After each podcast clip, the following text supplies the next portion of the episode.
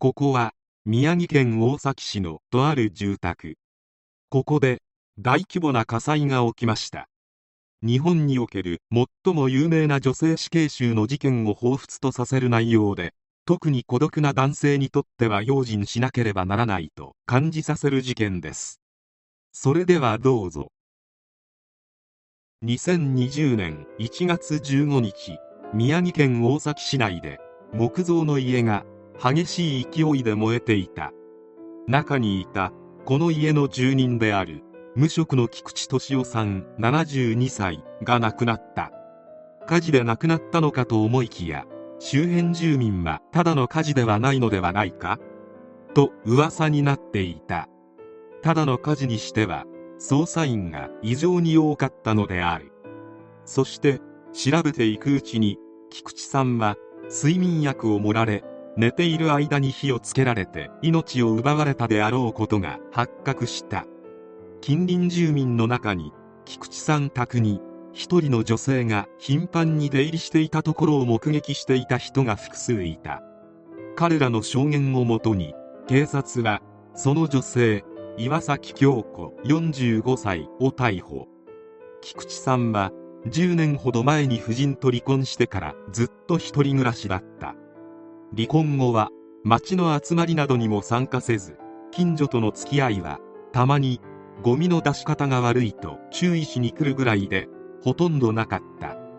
子供はいたようであるが菊池さんの家にそれらしき人物が訪れたところを見た人はいない。しかし何で稼いだかははっきりしないがお金はたんまり持っていたようで繁華街のスナックにはよく顔を出していた。ちょっとした資産家で女性のいる店を好むことから宮城のドンファンと呼ぶ人もいたほど。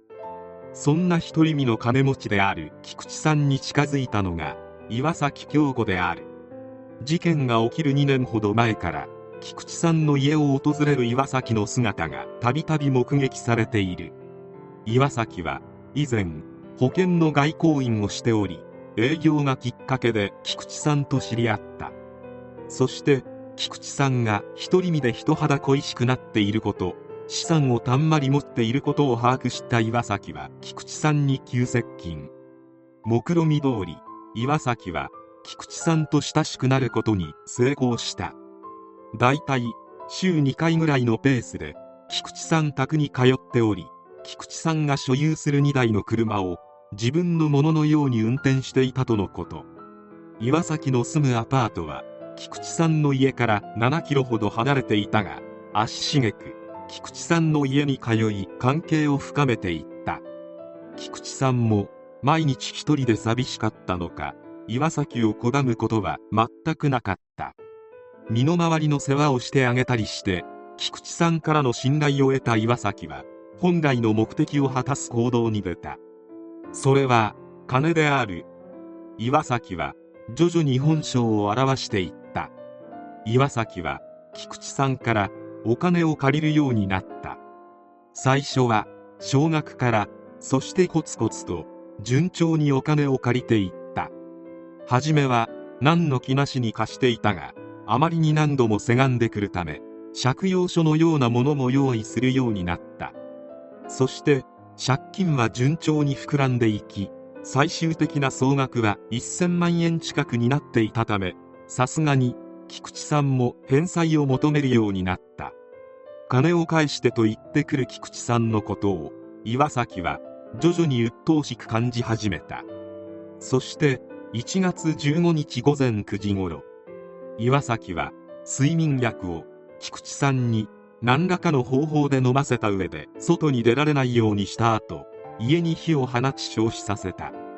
遺体は損傷が激しく外傷があったかも不明。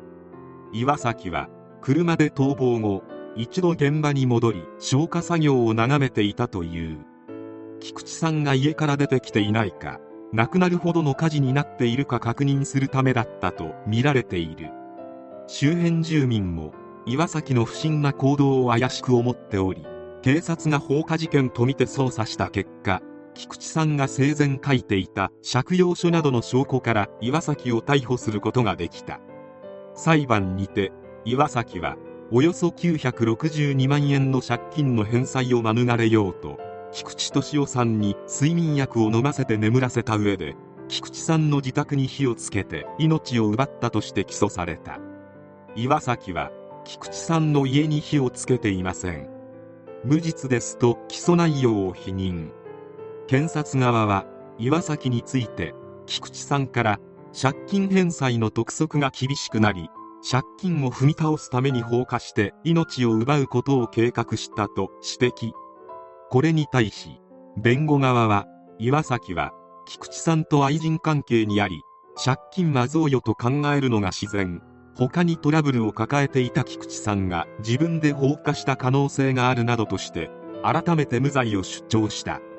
この裁判中ちょっとしたトラブルがあり弁護側が無罪の主張などをしている際に裁判員の男性が居眠りをしていたのである。裁判員のいびきは5分間にわたって邸内に響き渡り一時休廷する事態となった。閉廷後弁護側は居眠りしている裁判員に裁かれるなど考えられないとして仙台地裁にこの裁判員の解任を請求。その後仙台地裁は居眠りをした裁判員の男性から辞任の申し立てを受け解任したということである。そんなハプニングがあった中岩崎に下されたのは無期懲役。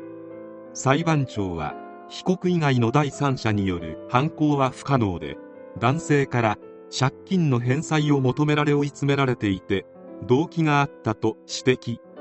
そして睡眠薬で眠らせてから火をつけるなど計画性のある危険な犯行だったと断罪した。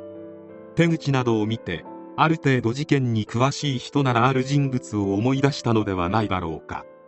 そう木島かなえ死刑囚である。偶然かはわからないが容姿も似通っている気がする。木島は主に練炭を使った一酸化炭素中毒で命を奪っていた。岩崎は放火という手段をとっており木島の練炭もそうだが直接相手の命を奪うことができない非力な者がやる手口で相手に直接手を下さず顔を見ないで死に至らしめるということで放火は比率的に女性の犯行が多いようである。しかし息の根を止めてから放火する場合と放火によって命を奪う場合があるが菊池さんは放火によって命を奪われておりこれは相当に凄惨な死に方だったことも無期懲役判決の一端となっている。岩崎は障害者施設やデイサービス介護施設といった高齢者を相手にする仕事に従事していた。その経歴のおかげで高齢者の相手に慣れており一人暮らしのお金は持っているが寂しい男性の相手の心のつかみ方も熟知していた。人は孤独には勝てないという。独り身の世界が増えている世の中で岩崎や木島のような虎視眈々と獲物を狙っている女性はこの手の事件が起こり続けていることから今もいるのであろう。体の自由が利くうちに生涯の友と呼べる人や気の合う人の集まるコミュニティを作ることがこれからの時代に求められる。仕事ばかりしていないでもう少し自分の世界を広げる工夫をしてみよう。孤独になって岩崎たちに狙われる前に